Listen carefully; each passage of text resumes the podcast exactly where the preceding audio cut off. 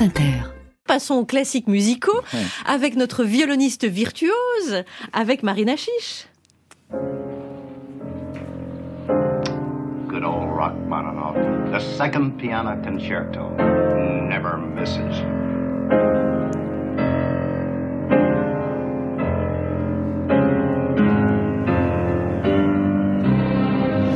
Oui, ce bon vieux deuxième concerto pour piano de Rachmaninoff qui donne le frisson à tous les coups. Il y a quelques semaines, on a beaucoup parlé de musique classique dans les médias, des ondes de France Inter, n'est-ce pas Alex, jusqu'au New York Times, car une femme aurait eu un orgasme assez sonore lors d'un concert du Philharmonique de Los Angeles. On s'est beaucoup étonné du fait que la musique classique puisse produire de tels effets sur ses auditeurs. Pourtant, c'est loin d'être une nouveauté. Cela n'a pas échappé au réalisateur du film Sept ans de réflexion, dans lequel il s'agit précisément du deuxième concerto pour piano de Rachmaninoff.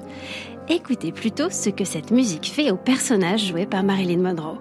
Un homme marié rêve que sa voisine du dessus, incarnée par Marilyn, vient lui rendre visite. Il se met au piano et joue. shakes me. It quakes me. It makes me feel goose pimply all over. Cela me fait frissonner, cela me donne la chair de poule. Je ne sais plus où je suis, ni qui je suis, ni ce que je fais. Don't stop. Don't ever. N'arrête pas, n'arrête pas. Why did you stop? Pourquoi t'es-tu arrêté? You know why I stopped. Tu sais pourquoi je me suis arrêtée Because. Because now I'm going to take Parce que maintenant, je vais t'embrasser passionnément. Very quickly and very hard.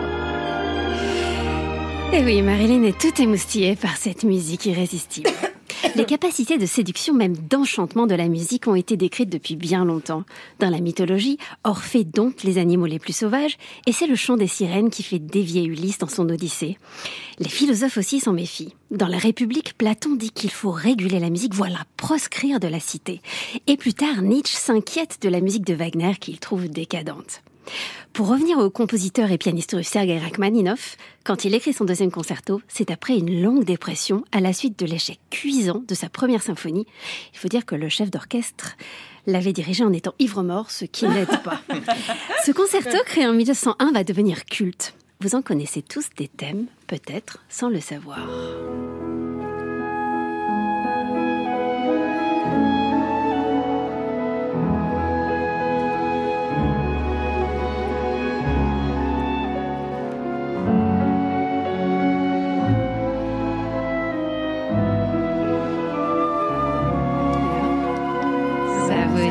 Quelque chose Oui, oui, oui, oui, bien sûr. Living alone, Ah oui, euh, I think of all friends I've known. François, tu, tu, tu coupes le micro de Thomas, juste, je préfère prévenir que guérir. C'est moche. J'étais Non, non, dedans, mais les tu coupes. gars. François, tu coupes. Du coup, moi, je peux y aller. Oh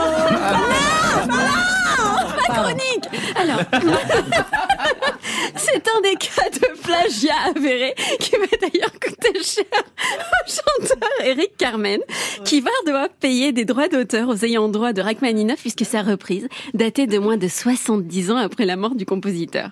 Eric Carmen qui va aussi piocher dans la deuxième symphonie, toujours de Rachmaninoff, pour sa chanson Never Gonna Fall in Love Again. Dans cette deuxième symphonie, l'adagio commence tout en douceur avec une septième majeure qui vous ouvre les chakras.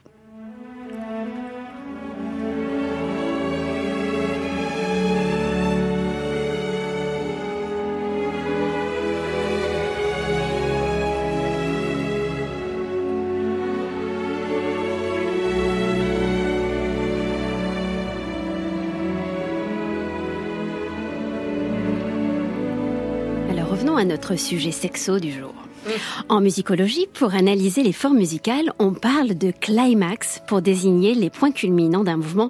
Climax, prononcé d'ailleurs à l'anglo-saxonne, ces pics sonores qui arrivent à des endroits souvent stratégiques de la forme.